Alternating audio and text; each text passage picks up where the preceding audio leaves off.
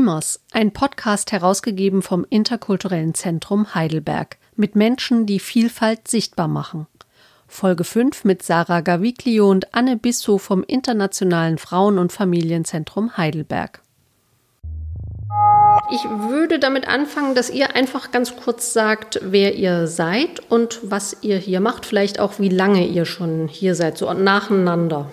Ich bin Sarah Gaviglio, und äh, ich arbeite hier im Internationalen Frauen- und Familienzentrum äh, seit 28 Jahren, so kurz nach, der, nach dem Beginn von diesem Abenteuer. Und ähm, ich bin Sozialpädagogin, äh, Familientherapeutin und ähm, seit fast 20 Jahren in der Geschäftsführung vom IFZ. Immer mit äh, anderen Kollegen haben wir das übernommen.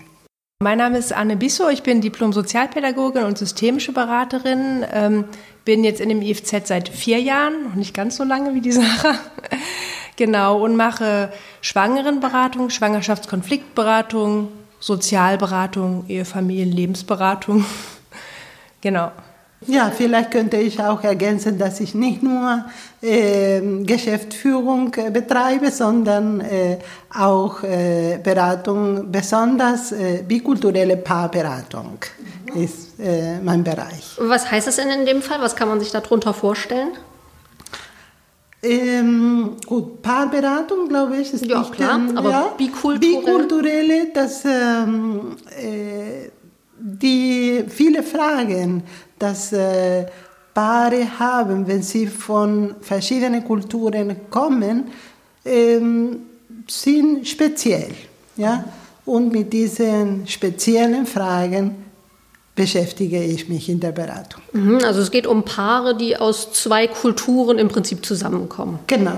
Okay, gut. Genau. Und äh, damit zu kämpfen haben. Ihr könnt vielleicht noch mal sagen, was genau ist oder was genau macht das internationale Frauen- und Familienzentrum eigentlich für Leute, die noch gar nichts davon gehört haben? Ja, das äh, IFZ ist eine anerkannte, so staatlich anerkannte Beratungsstelle für Ehe, Familien- und Lebensberatung und Schwangerschaft und Schwangerschaftskonfliktberatung. Ähm, das Zentrum äh, hat äh, eine spezielle Ziel und äh, diese ist ähm, Migranten, so Frauen und ihre Familien, die ähm, aus anderen Ländern ursprünglich kommen. Vielleicht ist es sogar die Eltern von, von dieser Frau die ähm, aus äh, einem anderen Land äh, kommt. Und wir versuchen in unserer Beratung ähm, Kultur, Sprache und Migrationshintergrund und Migrationserfahrung einzubeziehen. Das ist, was uns vielleicht etwas anders als andere Beratungsangebote macht. Mhm. Wir gehen gleich ein bisschen auf eure Geschichte ein. Eine ganz aktuelle Frage will ich äh, vorne wegstellen. Vor welche Herausforderungen stellt euch Corona jetzt in der Beratung? Ja, also ich meine, die ist ganz essentiell, die in, in diese Entwicklung war für uns wichtig oder schwierig, sagen wir mal schwierig, weil äh, wir natürlich persönliche Beratungen machen mit hochemotionalen Themen, Schwangerenberatung, Schwangerschaftskonfliktberatung, Ehe, Familien, Lebensberatung im psychosozialen Kontext, ähm, ist natürlich immer persönlich am besten und ähm, das ist dann erstmal weggefallen und da mussten wir erstmal mit klarkommen und mussten gucken, wie wir den Klientinnen, Klienten, den Familien trotzdem noch diese Unterstützung zugutekommen lassen, die äh, wir jetzt nicht mehr persönlich machen dürfen. Anfangs konnten wir das durch Telefonberatung sehr gut, äh, ähm, naja, abfangen, ja, abfangen erstmal. Wir haben es dann ausgeweitet. Wir haben gemerkt, es reicht nicht aus, telefonisch nur verfügbar zu sein. Es ist auch unglaublich anstrengend, wenn, wenn wir es gewöhnt sind, im beraterischen Kontext persönlich mit Blickkontakt, nonverbaler Sprache zu arbeiten dass wir noch was anderes brauchen. Und dann haben wir angefangen mit Online-Beratungsterminen auch. Ähm, und äh, haben auch viel im sozialberaterischen Bereich die also die E-Mail-Beratung genutzt, ja, so und haben uns viele kreative Lösungen einfallen lassen müssen, wie wir Kopien von irgendwelchen Briefen oder so bekommen, die wir auch helfen, vielleicht mit zu beantworten und solcherlei Dinge. Also Corona hat uns in der Hinsicht erstmal organisatorisch vor hohe Herausforderungen gestellt, ja. Mhm, mh. Die wir aber super bewältigt haben, finde ich, als Team bis heute. Ihr feiert in diesem Jahr, auch in diesem nicht ganz einfachen Jahr, 30-jähriges Bestehen. Wie fing das denn 1991 äh, genau an? Ja, mit einem Dream. Mit einem Dream. Okay. Ja, ja so äh, ein paar äh, Kolleginnen, die mittlerweile schon in Rente sind, ähm, hatten äh, bemerkt in ihrer eigenen Lebenserfahrung, äh, dass ähm, die Versorgung ähm, auf der Gesund äh, so Gesundheitsversorgung von Migranten ähm, damals große Lücken hatte. Und es ist nicht ganz anders heute, aber zum Glück viel besser aber der, der, der Traum da gewesen ist, äh, diese Lücke etwas zu schließen. Äh, da so vielleicht inspiriert an ähm, die Ottawa Resolution und äh, die Alma Ata äh, Begegnung von den äh, WHO in der 70er, später 70er Jahren äh, so die Idee von Gesundheit für alle. Ähm, da war die, die Idee, die sie auch hier äh, in irgendeiner Form verwirklichen wollten. Wie viele Frauen waren das, die diesen Traum hatten? So, ich würde sagen, dass ein kleinen Kern, besonders äh, eine Frau, die Hun Sin Jung, eine Koreanerin, die als äh, Krankenschwester nach Deutschland kam und dann hier Medizin studiert hat.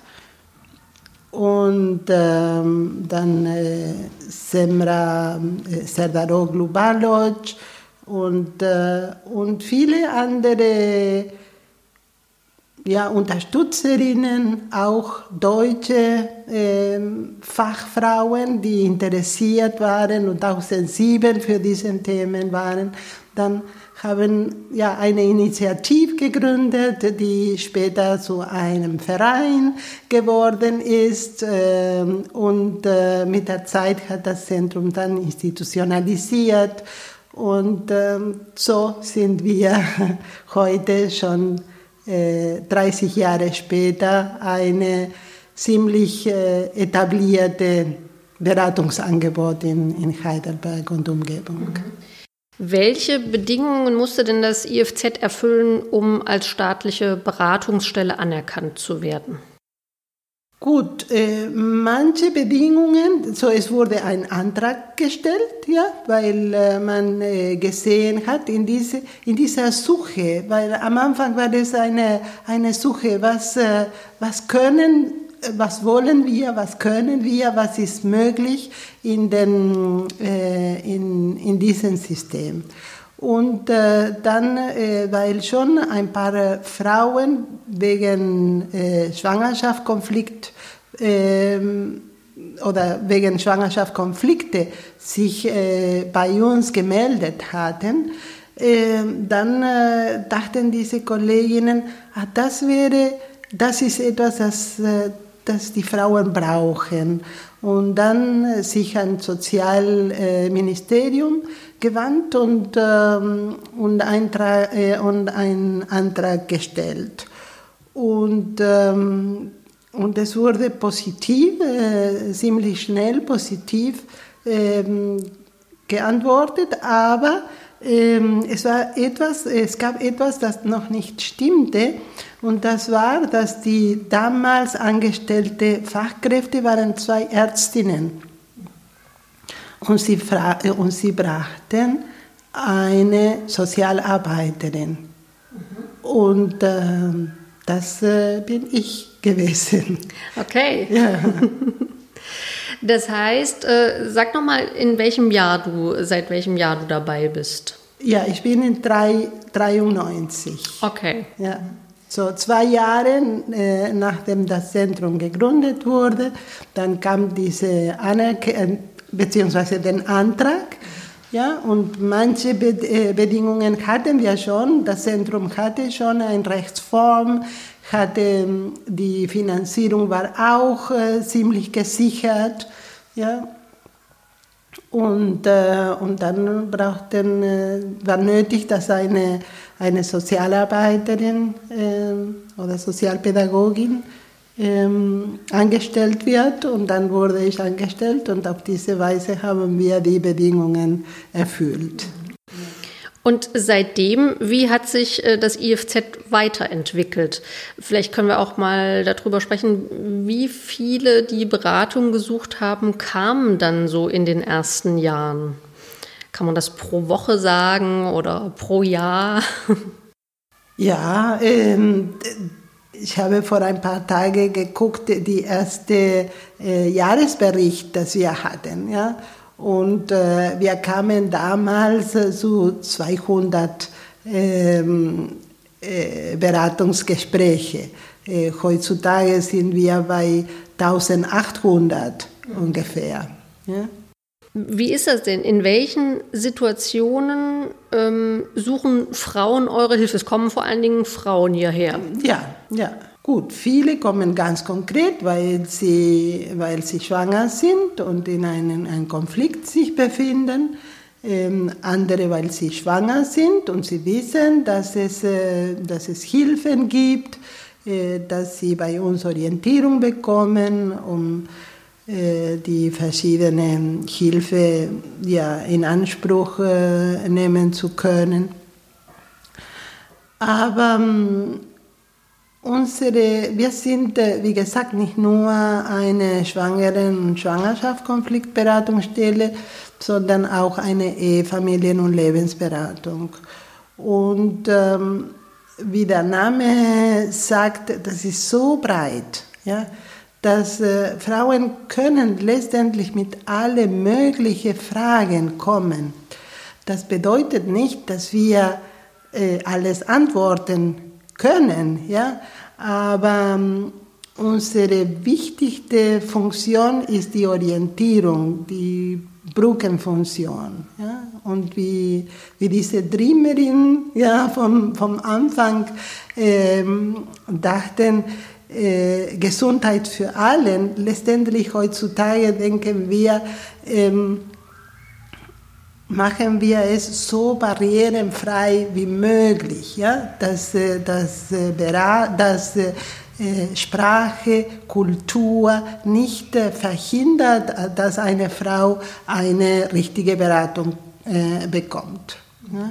Und so die Frauen können, wie gesagt, mit allen möglichen Fragen kommen und wir werden gucken zuerst, dass wir diese Fragen verstehen, äh, dass äh, vielleicht sie äh, beängstigen, entängstigen, ja, wenn es, ähm, wenn es möglich ist und dass wir dann umorientieren und schauen, wer kann sie am besten helfen, wenn, wenn es bei uns äh, nicht möglich ist.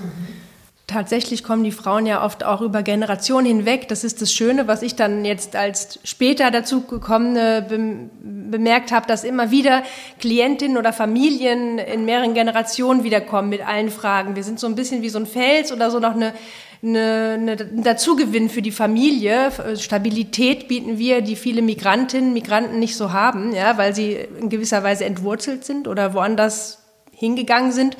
Und sie bekommen von unserem Mann Rückhalt, emotional und natürlich auch oft fachlich. Äh, Und sie trauen sich dann auch einfach mal anzurufen, zu sagen, hier, meine Tochter hat das und das Problem. Und oft können wir dann auch weiterhelfen, weil wir auch ein ziemlich breit aufgestelltes Team haben fachlich. Ja, wir können verschiedene Beratungsthemen anbieten.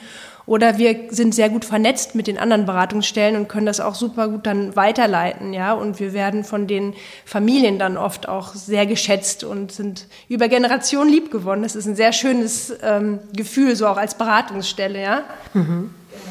Wie groß ist denn euer Team? Wir sind sieben Mitarbeiterinnen und ähm, außerdem haben wir einen Dolmetscherdienst äh, und ähm, haben wir einen Vorstand, ähm, die uns unterstützt, sehr, sehr nah mit uns arbeitet. Einen ehrenamtlichen Vorstand.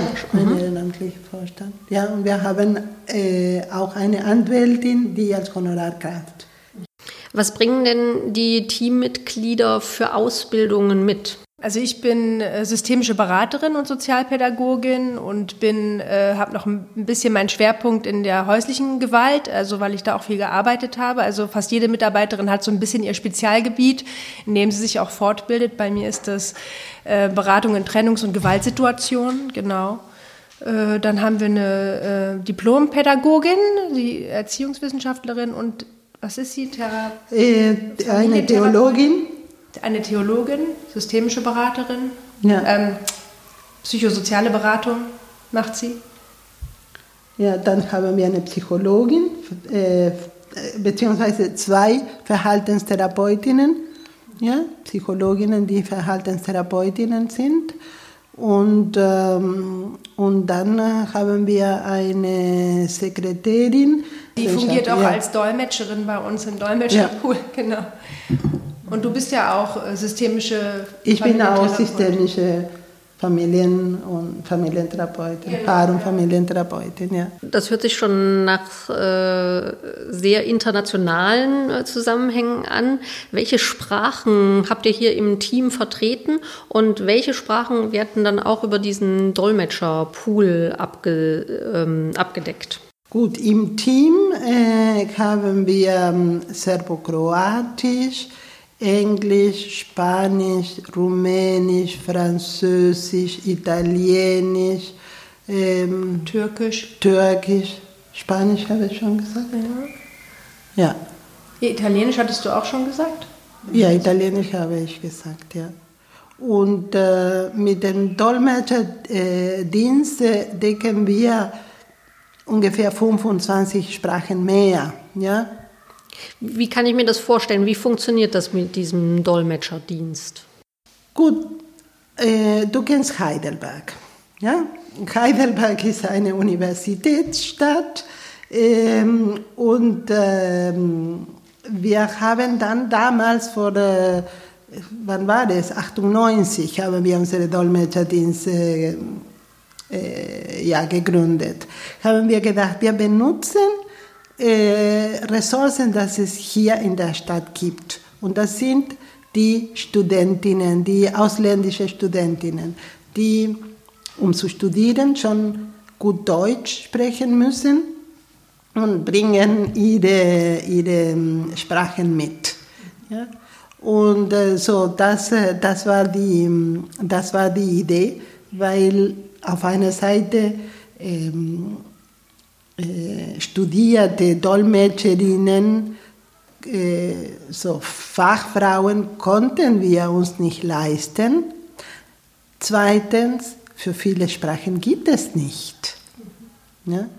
Und äh, auf diese Weise haben wir so eine pragmatische Lösung gefunden aber wir, äh, wir ähm, machen Workshops für unsere Dolmetscherinnen, sodass wir sie schulen in Fragen, in technische Fragen der, des Dolmetschens und in, auch ähm, in in der Beratungssituation. Sie müssen lernen, mit, äh, mit welchen Themen sie zu tun haben werden und äh, welche Verantwortungen äh, sie haben, wenn sie so in der intimen Sphäre äh, der Klienten äh, irgendwie reinkommen, ja, ein, ein Sicht bekommen, aber was, was können sie oder was dürfen sie nicht machen. Mhm, mh.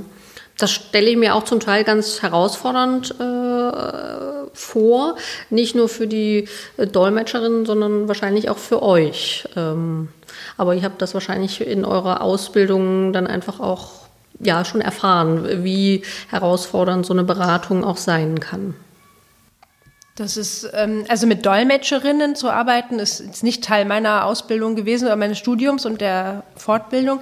Das ist tatsächlich äh, etwas, was ich dann hier gelernt habe, wo man sich einfach stellen musste. Ich weiß, dass das anfangs war das, war ich sehr aufgeregt. Man fühlt sich natürlich auch so ein bisschen nochmal, was heißt überwacht oder es bewertet vielleicht auch jemand mal mit, wie man diese Beratung macht, ja. Aber die Dolmetscherinnen, mit denen wir auch arbeiten, ähm, einige von denen sind schon sehr eingespielt und man äh, man bildet sehr schnell ein gutes Team, ja, äh, im Sinne von, dass wir wissen, wie wir gut miteinander arbeiten können und dann ist es durchaus eine Bereicherung, ja. Aber das bedeutet nicht, dass die Dolmetscherin die Verantwortung für das Gespräch übernimmt. Das ist somit eine der ersten Regeln, ähm, dass die Beraterin das Gespräch immer bei sich hat, haben sollte, muss und die Dolmetscherin eigentlich eher nur nach hinten tritt, ja, und äh, tatsächlich nur wirklich direkt die Übersetzung übernimmt, ja, meistens auch in der Regel in der Ich-Form, so, dass sie quasi ausgeblendet ist, ja, soweit es geht. Sie ist ja Teil des Gesprächs, das darf man trotzdem nicht vergessen. Es ist so die Kunst dazwischen, ja. Sarah, jetzt hast du einen sehr langen Überblick ähm, über die Arbeit in, in der Beratung und äh, vielleicht auch in der Integration. Wie hat sich das in den letzten 30 Jahren verändert? Was hast du da beobachtet? Vielleicht die größte Veränderung ist, äh, die sind manche Selbstverständlichkeiten. Ja? So, ähm, früher äh, mussten wir sehr dafür kämpfen und erklären, dass es nötig äh, wäre, äh, dass in den, äh, in den Ämtern ähm, Mitarbeiter mit Migrationshintergrund arbeiten. Ja? Das, ähm, das ist auch normal ist, dass manche Menschen die deutsche Sprache noch nicht gut sprechen, dass sie einen Dolmetscher brauchen, dass es äh, dass vielleicht äh, man etwas etwas äh, anders denkt über wie eine Familie zu funktionieren hat. Ja? Heutzutage denke ich sind wir alle offener. Mhm. Ja? Da sehe, da sehe ich Unterschiede, sowohl auf der institutionellen Ebene als auch auf privater Ebene. Mhm. Ihr habt an einer Stelle geschrieben, dass das IFZ äh, womöglich am Anfang auch als exotisch wahrgenommen wurde. Wie hat sich das geäußert? Du, ich glaube, wir waren etwas exotisch. Äh, in der Sinn zuerst das Aussehen, ja, ähm, zweitens ähm, schreiende Frauen manchmal, ja. Okay. Äh, die, die Hunsin zum Beispiel war äh, ganz klar und konnte laut sagen, äh, wir wollen nicht, dass jemand für uns spricht und sagt, was wir brauchen. Ja? Äh, wir wollen nicht bevormundet werden. Wir wissen, was wir brauchen, was Migrantinnen brauchen. Ja? Mhm. Und da in diesem Sinne waren wir exotisch. Und äh, ja, heutzutage vielleicht weniger, aber damals schon. Ja, ja vielleicht gerade noch mal zu den Sprachen. Äh, werdet ihr denn auch von anderen ähm, Institutionen wegen eurer Sprach- und Beratungskompetenz um Hilfe gebeten? Ja, ja, ja. Äh, zum Beispiel äh, kommen zu uns manchmal ähm, Familienhelferinnen, ja die uns fragen, zum Beispiel, sie haben gerade den Fall von einer iranischen Familie, das sie begleiten äh, müssen, und dann kommen sie zu uns und, und fragen, was können wir ähm, empfehlen, was könnten wir raten, was wären gute Ideen mit diesen wie sie mit dieser Familie umgehen könnten. Mhm. Ja. Aber auch was die Dolmetscher, ähm, also unseren Dolmetscherdienst angeht, natürlich äh, sind viele interessiert daran, Institutionen, wie machen wir denn das und wie sind die geschult und so. Und es gab auch schon Anfragen, dass, äh, dass äh, Kolleginnen losgegangen sind und ein bisschen die Teams geschult haben, wie geht man denn am besten mit Dolmetscherinnen um, wie gestaltet man die Dolmetschersituation professioneller, gut, gelingend, ja. Und natürlich auch kriegen wir oft Anfragen, ob Dolmetscherinnen äh, übersetzen können, was natürlich die oft auch nicht leisten können. Die sind natürlich Laiendolmetscherinnen, haben noch ein Privatleben oder haben noch ein anderes Arbeitsleben und sind schon ziemlich ausgelastet mit dem, was sie bei uns machen. Ja, vor allem die arabisch sprechenden und die persisch sprechenden Dolmetscherinnen, ja. Wie kommen die in Kontakt zu euch und, und habt ihr da so einen Pool, äh, auf den ihr regelmäßig zugreifen könnt? Wie läuft das mit den Dolmetscherinnen? Ähm, wenn wir sehen, dass es äh, dass Lücken gibt, ja, dann machen wir uns auf der Suche. Ja, normalerweise in der Dolmetscherinstitut, in dem Institut für Deutsch als Fremdsprache, da finden wir oft ähm, Studentinnen, die äh, bei uns dann als Dolmetscherin äh, arbeiten.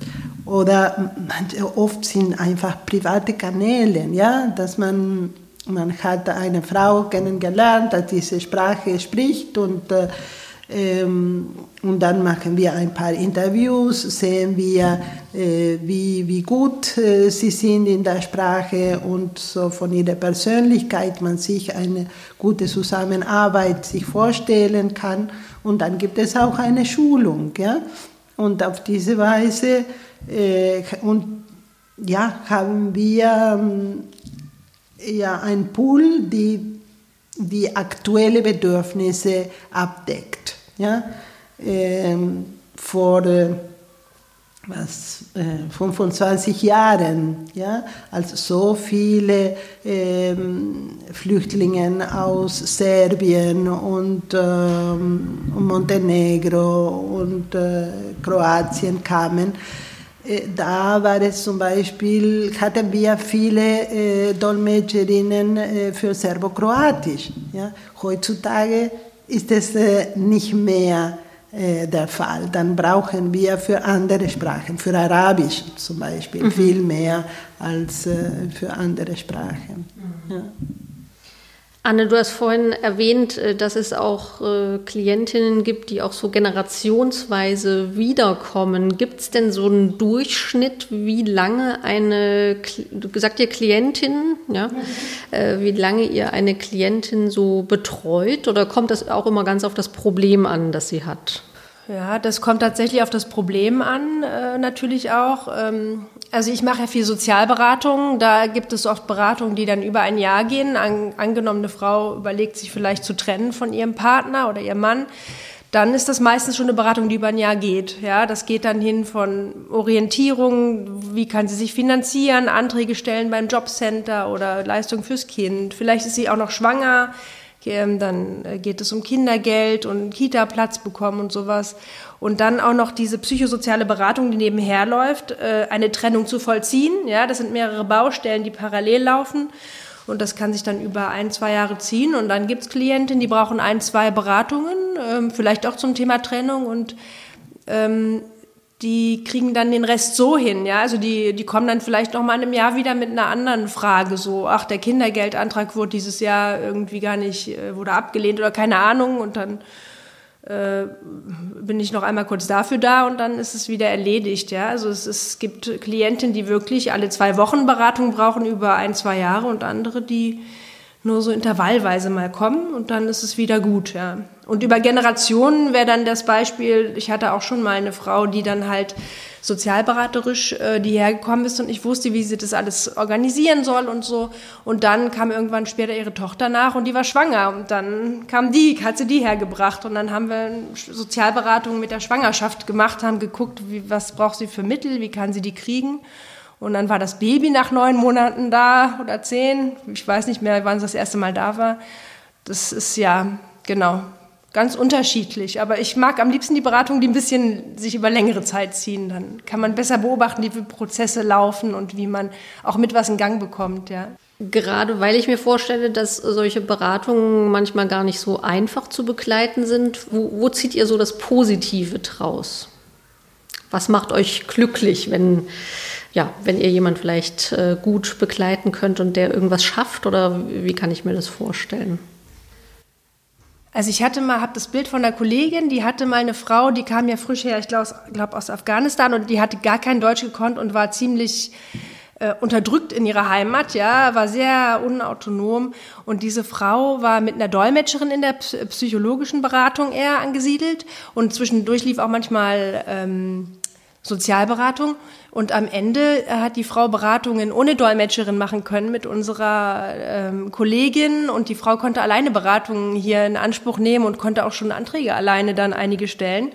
Und ähm, also es hatte, glaube ich, unsere Kollegin und äh, die, die die Sozialberatung mit übernommen hatte, sehr gefreut, also diese Fortschritte zu sehen und dass die Frau sich auch befreit hat von diesen Zwängen, die sie vorher hatte, ja, sprachlich und auch kulturell. Und das ist äh, eines der größten Ziele, glaube ich, was äh, das ist eines des, Best, des Besten, was man erreichen kann, wenn man sieht, dass eine Frau sich äh, lösen kann, dann irgendwann sogar aus der Abhängigkeit, vielleicht auch an unserer Beratung. Ne? Wenn die Frau wie mit einem Kind, das man großzieht, man kann es irgendwann gehen lassen mit einem guten Gefühl. Und das, das war bei mir immer die geglücktesten Beratungen, wenn ich das Gefühl hatte, das ist jetzt in Ordnung, dass sie geht. Ja, ja, ja. ja wir denken oft, dass äh, das Zentrum ist äh, wie eine Unterstützung äh, für die Resilienz der Frauen. Und dann sehen wir, wenn man denkt, dass die Migration ähm, etwas von widrigen Umständen hat. Ja? Und dass trotz dieser widrigen Umstände die Frauen gedeihen können, und dass wir dabei, äh, dabei unterstützen, dabei helfen. Es ist äh, eine, äh, ja, ein, gutes Gefühl, dass, äh, dass man das, das schafft. Und bei uns mischt es äh, oft die eigene Erfahrung, ja, äh, wie hat man äh, geschafft, in, in der Migration weiter wachsen zu können. Ja?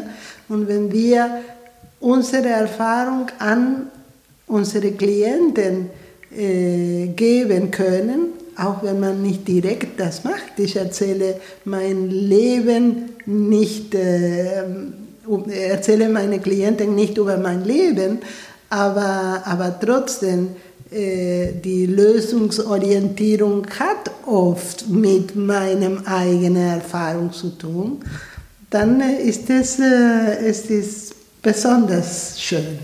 Mhm. Und natürlich ist es auch sehr ähm, kraftschöpfend, wenn man dann einfach im Team sich austauscht und auch mit den Kollegen darüber reden kann, welche Erfahrungen sie gemacht haben oder welche Sicht durch unterschiedliche kulturelle Herkünfte kommt auch immer noch mal eine andere Sicht äh, dazu von jeder Einzelnen. Und dieser Austausch darüber, das hat auch was äh, sehr Belebendes und äh, Motivierendes und hält auch unser Team äh, gut am Laufen. Also es, es, fördert dieses gegenseitige Verständnis füreinander, aber auch für die Klientin oder die Familien, die hierher kommen. Ja. Und man entdeckt irgendwie immer wieder neue Sichtweisen auf äh, Probleme oder auch schöne Dinge, ja, also auf, auf das Leben an sich. Das bereichert sehr, ja. Ihr habt schon gesagt, ihr seid mit anderen Beratungsstellen auch vernetzt. Wie ist so eure Vernetzung hier in Heidelberg? Äh, Gibt es Institutionen, an die ihr weiter äh, leitet? Ähm, ja, wir sind ähm, ganz äh, konkret mit den, äh, wir haben einen Arbeitskreis von der Beratungsstelle, die Paragraph 218. Also wo es um den Schwangerschaftsabbruch ja, geht? Mhm. Ja, und Schwangeren- und Schwangerschaftskonfliktberatung. Äh, in diese, mit dieser Gruppe treffen wir uns äh, äh, viermal im Jahr. Und dann äh, zwischen den Treffen gibt es immer kleine Projekte oder Unterstützung, Fragen, Austausch. Ja? Ähm, dann haben wir auch ähm, äh, wir sind Teil von der Frauen AG in Heidelberg. Dann äh, es gibt eine, eine Gruppe von Institutionen, die mit Frauenthemen sich beschäftigen.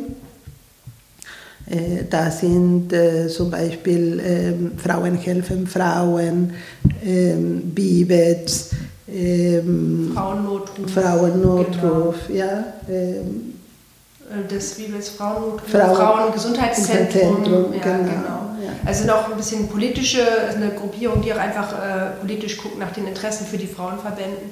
Und dann sind wir natürlich städtisch mit organisiert in einem runden Tisch gegen Gewalt im Geschlechterverhältnis. Äh, diese Gruppe, da sind wir drin. Wir sind vom Gesundheitsamt, gab es ja dieses äh, Migration und Gesundheit, ja. äh, so einen runden Tisch. Mit dem Jugendamt in Heidelberg und im Rhein-Neckar-Kreis sind wir ganz gut vernetzt. Da ja. gibt es Gruppen zum ja. Thema frühe Hilfen, aber auch für die Fallarbeit sind wir unterschiedlich vernetzt mit den Fachkräften dann ja. zu den einzelnen Fällen eventuell dann ja. auch. Ja. Mhm. Mit dem Familienrichter sind genau. wir auch. Und weiterleiten tun wir natürlich an die individuelle äh, Thematik angepasst. Ne? Bei häuslicher Gewalt ist ja klar, die, die Unterbringung, dass sich dann meistens erstmal oder wir im Frauenhaus in Heidelberg anfragen.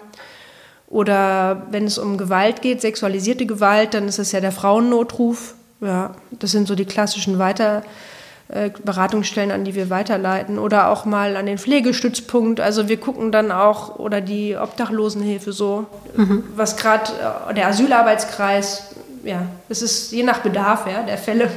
Ja. Hm, wie habt ihr denn die Ankunft von vielen Geflüchteten im Jahr 2015 beobachtet? Ähm, hier in unsere Wartezimmer. Ganz direkt. Da war auch ein Ansturm hier ja. in eurem Wartezimmer, okay? Ja, sehr, sehr viele Familien, sehr viele schwangere Frauen. Mhm. Ja. Ähm, und äh, damals hatten wir eine Kollegin, die Arabisch äh, gesprochen hat, so sie war sehr, sehr beschäftigt in dieser Zeit. Ja, wir hatten damals dann eine Sondersprechstunde für die Flüchtlinge von PHV. Mhm, also Patrick Henry ja, Village, genau. Ja. Okay. Das heißt, ihr seid einmal die Woche oder einmal im Monat? Einmal in die Woche äh, waren drei Stunden reserviert für äh, diese Klienten. Mhm. Ja. Haben sich Themen seit damals geändert? Ähm, kommen andere Probleme oder Situationen, die hier besprochen werden? Ich glaube, ganz punktuell in diesem im Jahr 2015, 2016 äh, hatte die Arbeit mit den Flüchtlingen und äh, auch äh, alle politische und philosophische Fragen, die damit verknüpft sind, haben uns sehr beschäftigt. Ja.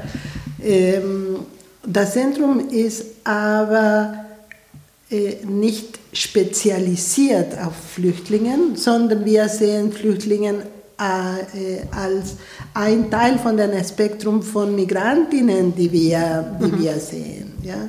Und deswegen ist es auch nach dieser, nach dieser Zeit ja, ist es so geblieben, wie es früher war. Ja? Das ist ein Thema mehr und es ist eine, eine, eine gesellschaftliche Auseinandersetzung, die noch, denke ich, haben wir viel, viel zu, zu regeln, viel zu, zu organisieren. Mhm. Ein Thema, das sich da anknüpft, ähm, ist in Heidelberg ganz konkret ähm, die Diskussion um das geplante Ankunftszentrum. Ähm, also soll das entweder in Patrick Henry Village angesiedelt werden oder in den Wolfsgärten. Verfolgt ihr die Diskussion darum? Wir verfolgen die Diskussion, aber wir versuchen nicht eine, eine Antwort zu haben, sondern wir denken, dass diese Antwort soll kommen von den, zum Beispiel von den Institutionen, die direkt äh, dort in Patrick Henry Village aktiv sind, weil sie viel mehr wissen, äh, wie, es den, äh, wie es den Flüchtlingen geht und was, was gut für sie wäre. Hm. In einem Jahr, in dem man 30 Jahre Geburtstag feiert, da darf man sich auch was wünschen. Also sage ich jetzt mal, was würdet ihr euch denn wünschen?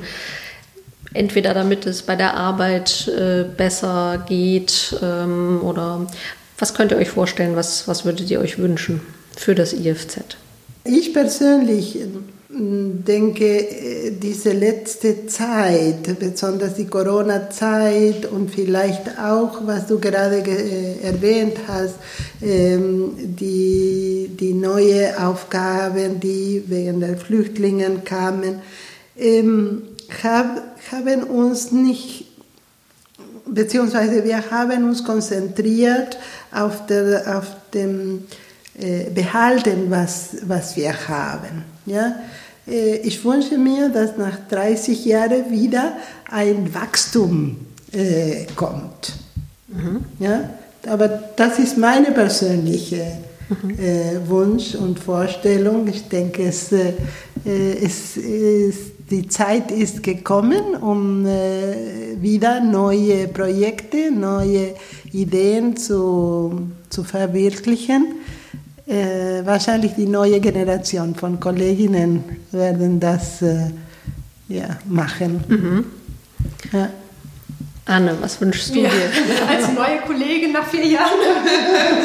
äh, doch, aber also ich, ähm, ich fände es auch äh, schön, also ähm, das IFZ begleiten zu können oder einfach noch dabei sein zu können, dass es vielleicht auch noch in 30 Jahren so steht wie heute mit dem Namen, den es auch hat. Also wir haben uns, glaube ich, einen Namen gemacht. Das haben dank der Kolleginnen, die die Arbeit gemacht haben, ja, äh, schon in der Vergangenheit, dass wir einfach noch weiterhin so eine gute Arbeit mit dem Dolmetscherdienst machen können und dass wir diese Idee, die wir da ähm, leben, dass wir die auch transportieren können für andere Institutionen vielleicht. Und dass das IFZ ähm, wächst äh, in, in dem Sinne, dass es mit dem Zeitgeist geht, ja, und ähm, aber trotzdem die, diesen Kern bewahrt, dieses Persönliche, was hier einfach herrscht, wo viele Klientinnen und Familien reinkommen und sagen, hier fühlt man sich wohl, es ist irgendwie ein bisschen trotzdem wie so eine so Heimat oder ist das so ein überladenes Wort, aber so, dass es trotzdem noch so ein bisschen bodenständig bleibt, ne? nicht abgehoben, sondern dass wir bei den Klientinnen sind, die dort abholen können und äh, trotzdem auch noch mal neue Ideen reifen können, ja, und wir uns nicht zu sehr entfremden von dem, was was früher das IFZ war und von den Träumen, die äh, die Gründerinnen hatten, ja. Auch wenn die halt Medizinerinnen waren. Vielleicht mhm. ist die Brückenfunktion jetzt weniger nur auf das Medizinische gesehen, sondern wird woanders nötig sein, auch für Menschen mit Migrationshintergrund. Das fände ich schön, ja.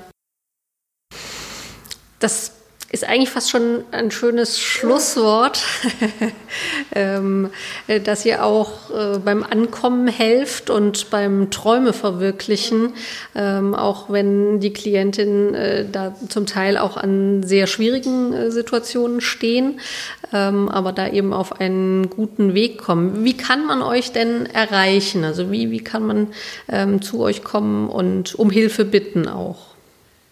Man kann, man kann einfach klingeln. Ja? Zu Corona-Zeiten natürlich schwierig.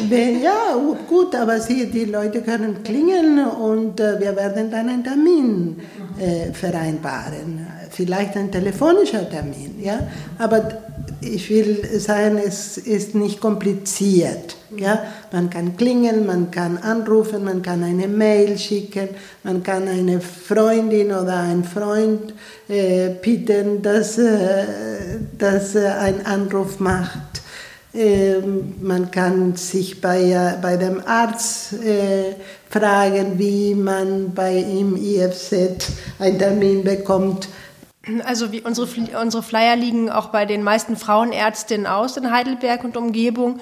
Und wir sind auch auf der Liste von Schwangerenberatungsstellen. Es gibt so eine Karte, wo alle Schwangerenberatungsstellen in Heidelberg draufstehen. Da sind auch wir drauf und wir sind per E-Mail, telefonisch immer erreichbar und äh, es muss auch niemand Angst haben, uns anzurufen, dass er die Sprache nicht richtig kann. Das ist äh, bei uns regelmäßig so, dass äh, niemand perfektes Deutsch spricht. Wir finden mhm. immer eine Lösung, um wir uns zu verständigen.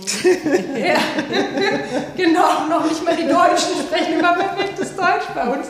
Aber es ist äh, genau ganz entspannt sind wir ja. da, ja. Mhm. Gibt es noch was, worauf ihr auf jeden Fall hinweisen wollt? Dass das IFZ nicht nur für Frauen da ist. Mhm. Ja? Das IFZ ist äh, für Frauen und Familien. Mhm.